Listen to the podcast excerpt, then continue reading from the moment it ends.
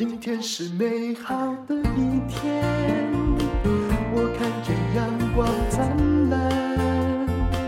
今天是快乐的一天，早上起床。欢迎收听人生实用商学院。最近我听了一个演讲，我觉得深受感动。这就是在我平常呢会听课的混沌大学里面，请到的一个大陆的作者，他叫做幸福流写作学派的创立者，叫做三川林。三是一二三的三哦。他讲的话哦，让我觉得很受触动。虽然之前我老实讲，我没有听说过他的名字。他有十几年的记者经历，后来变成了编辑，出版过很多的畅销书。当成妈妈之后，他开始写童书的评论，后来就创立了一个公众号，就好像我们现在的粉丝团一样，就变成了儿童教育作家。而且呢，他后来在发愿呢，要深耕儿童写作教育，通过写作来影响一千万个儿童。那么他到底做了些什么事？我为什么又有一些奇妙的感动呢？也就是他对于教育的本质的看法是不一样的。当各位妈妈跟我一样，当你的小孩在差不多小学高年级或者是国中的时候，哎呀，如果要让他跟上整个教育对他的要求，我相信除了少数孩子。少数很优秀的孩子之外，大部分的妈妈还是有点担心：怎么要你读书这么难呢？不过这时候你应该要想想你的目标。有一句话说的很好：很多人、啊，常常只想娶世界上最美的女人，却忘了是不是要有爱情。小孩读书也是这样，你到底希望他怎么样？只记得要他拿满分，要打败所有人，但。并不太在意他是不是真的学到了什么，甚至学到了生活的幸福。这位三川林他写过一本书，叫《通往幸福的教育》。他说，教育不是帮人成功的，不是帮人家呃变成万人之顶的。教育的目的也不是为了国家培养人才哦，那个讲得太高远了，也不是为了选拔人才。教育是为了让每一个孩子、每个人、每个受教育的人成为更幸福的自己。光听到这个就很感人了，对不对？所以，如果你可以哦，放弃你的焦虑，暂时沉浸在这个思考里面一下，也许身为父母就不会那么焦虑。你必须有足够的成熟，还有明智的眼光去看你孩子的幸福。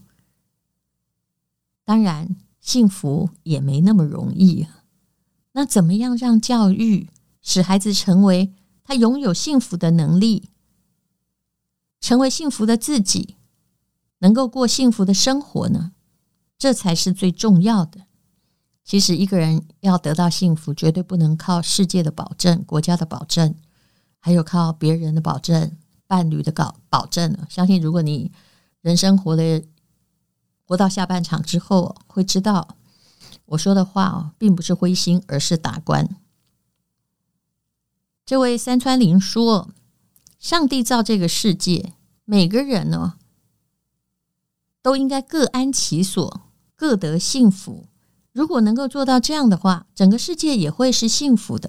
可是偏偏是啊，我们这个世界越不幸福的，越爱去管别人。”我们不会缺任何一种人才，只要每个人按着自己的才能发展。那我们的世界呢？每个人都过得好，就是一个美好的世界。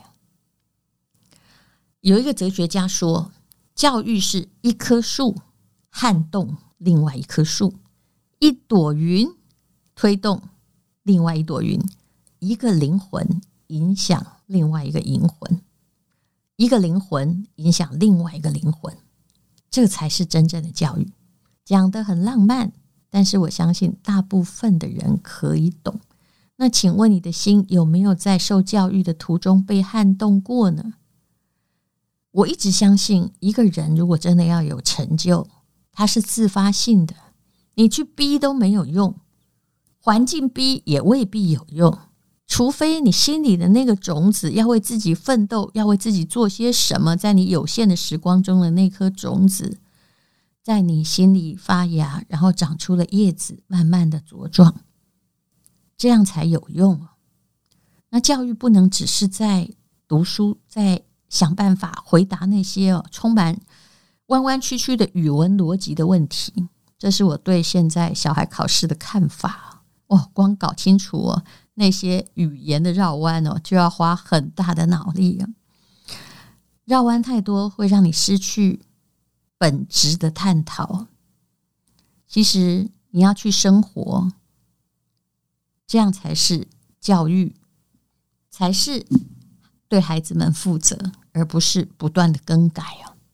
他创造了一个叫做很有趣的叫一零一零一零的旁观模型。其实所谓的模型啊，就是建立一个法则而已啊，不要想的太难，不是像我们以前那个什么什么 sin、cosine 啊、三角函数这样子的模型。什么叫做一零一零一零旁观模型呢？它其实说的就是哦，你要去看一个孩子哈，你要去看，就是说一零一零一零就是十分钟之后讲这件事情。十分钟之后会怎么样？十个月之后会怎么样？十年之后会怎么样？我简单的举个例子，也就是当你发生了一件事情，好，路上有一个精神病突然对你比中指，你非常愤怒，那你就急着想要对他比中指，或者是急着要生气，或想我这么倒霉，我怎么这么衰？之前，你要先把这个模型放在你的脑海里。自己想一想啊，这件事过了十分钟之后怎么样？不存在。十个月之后怎么样？不存在。十年之后怎么样？不存在。所以你恐怕不需要那么那么的在意。那么教育一个孩子也是这样哦。孩子有很多行为，你想要啰嗦的话，你可能也要用一零一零一零旁观者模型去想：我现在该不该讲话？还是十分钟之后我就忘记了我的愤怒？十个月之后会怎么样？十年之后会怎么样？其实十年树木，百年树人。很多时候，你不要管那些枝微末节，什么都念哦，他的耳朵会长茧，会矛盾。应该去想到底怎么样对他以后会比较好。当然，他也把它放在写作的模型里头。一零一零一零模型就是在告诉你，教育需要花长远的目光去看，不要只是停在说哦，他十八岁是不是可以上台大、上台青交？我们常常谈到的教育成功与否，哈，就是常常是就是十天后那个考试你要考得好，或者是哎那个几年内你要考上一个大学，好像考上。哈佛、耶鲁、台清交，你就觉得你自己成功？这个当然挺可笑的，只是我们自己不知道。教育如果只管到这里，还真的是短视近利。你可能要看十年哦。人生到了中段的时候，回过头来，你要去想，你的这个教育准则成立吗？有用吗？会影响到？你的这个美好人生吗？其实要有长远的目的的才是好教育，而不是每天都在想怎样考试会考赢。也许你会觉得我是在说风凉话，但是我也有一个正在念国中的孩子，我自己也念过很多很多的学校。说真的。不过没有什么一零一零一零的，大家在意的是十分钟之后的考试，甚至几年后你可以考上什么学校，所以就养成了一种很短视、尽力的人生观。哎，考没考上，我就觉得我完蛋了；考坏了啊，我会觉得心里很沮丧，容易受挫折。但是你有没有一个长期可以栽培自己的计划呢？无论如何，人生是你自己的。事实上，也没有人哦，就是别人也能够，一个好老师也只能辅导你有耐心的去观察你自己而已，并没有人真正的能够拿着他的那个锄头敲开你心里那个装着你的潜能的坚硬的泥土。所以无论如何，你教育孩子要往长远想，什么才替长远好？那么。他为什么要发愿要教导一千万个小孩好好的写作呢？当然，要教一千万个小孩好好写作之前，他必须有一个企业，他必须有一个模组，还有很多模型去教，先教出老师，才能教出小孩嘛，不然大家乱教。而且事实上啊，合格的写作老师也不那么多啊。嗯，有关于。能够考高分的作文跟能够当作家的作文，事实上又是完全两回事哦。有人就问他说：“那写作的本质到底是什么呢？为什么你觉得写作那么重要？”我一直写觉得写作对我很重要，但是如果你问我重要在哪里，我好像答不出除了对我之外对别人的重要性在哪里。但是他讲得很好，他说啊，写作的本质是思考。那如果再讲长一点的话，写作的本质是思考的传递，思考而且传递。那么，怎么样思考和传递呢？就是通过写作影响人的成长。他举了一个例子说，哈佛大学有一个著名的学者叫普明，专门研究东亚的教育。他发现中国的科举制度就是以写作定终身的考试制度，跟中国社会啊，就是它的鼎盛和太平时期是完全重合的。也就是说，科举制度越昌明、越公平、越好的时代，也是中国的社会发展最繁荣昌盛的时代。比如说唐朝啊、宋朝啊。那为什么唐太宗这么伟大的君主会深深相信，通过一篇文章就可以看出一个人？堪不堪受重任呢？所以很多人会去投那个策论。皇帝如果看了说，嗯，这个人见解不凡，刚好是我们现在需要的，于是他很可能呢就会升官啊，从平民变成了大官哦。因为写作背后可以看出一个人的套路啊。皇帝要的在当时也并不是一个要背范文，就背这个写作范本的人，也不是要。辞藻很华丽的人，辞藻华丽人大概就只能请他进宫来哈，写写歌词，大家娱乐娱乐哦。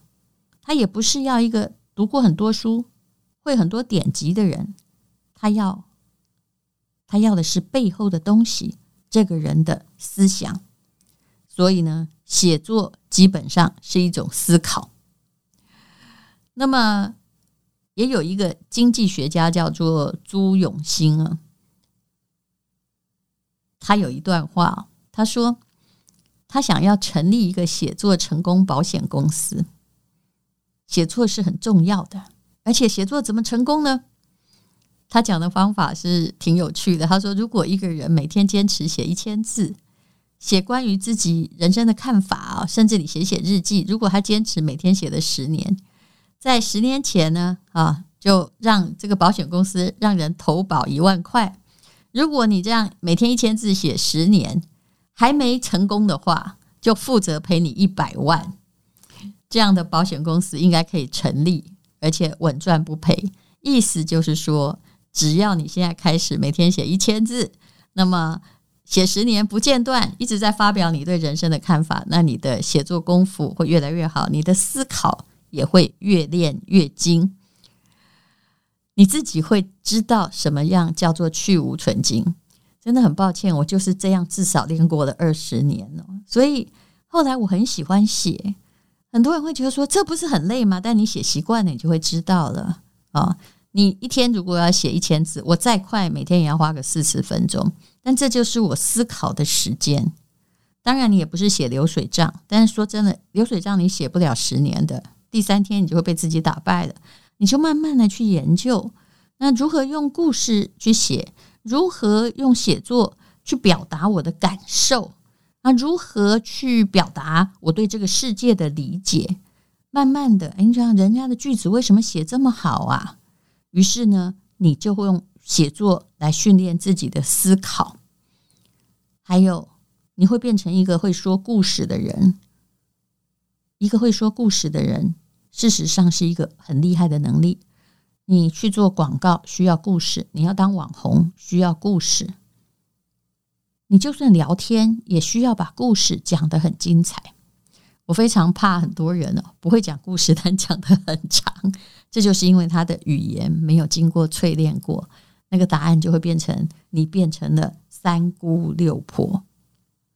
所以，如果小孩将来想成为幸福的人，写作的能力当然很重要，不可能叫你一天写个一千字，练个十年。我相信那是一个非常热爱的功夫。我曾经说过，就算我后来没有变畅销作家，其实有一段时间呢、啊，从二十一岁出书到三十岁之间，我写的书绝大部分除了帮人家代笔的啊，都卖不出去。我当时就觉得，我可能天生跟写作这行犯煞，可是我又进来这里了。但是我每天还是写啊写的，没有稿费我也写。为什么？如果这不是爱情，那什么又是真正的爱情呢？好了，写作很好，其实啊，并不需要什么天分。我说真的，因为天分是观察中出来的嘛，也不需要工具，就一支笔就够了，一张纸就够了。好，你现在说用纸写很累，那有电脑就够了呀，只要有一个 Word，也不需要灌任何的软体，不需要经过任何训练，会打字就好了，甚至用手机用语音也就可以了，随时随地都可以训练，发呆的时候也不显得无聊。而且山川林说：“哎，所有的考试都还要考你写作呢，所以学写作是一件非常有用的事情，而且一辈子都可以用。”对他的讲法，我当然再赞成也不过了，因为我就是一个靠写作的人呐。那么无论如何，就是一棵树撼动一棵树，对，一朵云推动一朵云，一个灵魂影响一个灵魂。这句话讲得真好。好吧，谢谢你收听人生实用商学院。但是这位三川林后来就他的公司还是在上市中。你看，教写作可以教到公司在往上市的路上走。谁说文学跟商学没有贯通之处呢？今天是轻松的一天，因为今天又可以。